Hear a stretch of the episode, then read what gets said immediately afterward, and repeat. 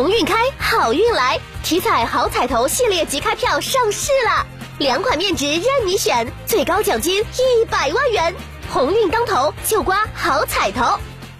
中国体育彩票。为积极应对今冬可能出现的极端恶劣天气，近日，河南省公安厅高速交警总队一支队联合高速公路管理单位举行除雪融冰实装演练，力保冰雪天气下少封路不封路和雪停路通。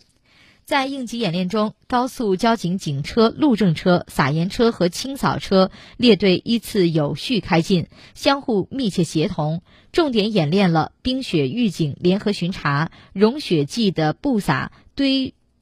推雪除雪、道路开通信息发布等科目。应急演练达到了预期目的。高速交警一支队辖区的机场高速是郑州周边十分重要的一条道路。今年冬季，每当出现冰雪天气，高速交警与运营管理部门等密切配合，及时除雪融冰，基本做到了小雪、中雪不封路，大雪、暴雪早开通，保障广大人民群众平安出行。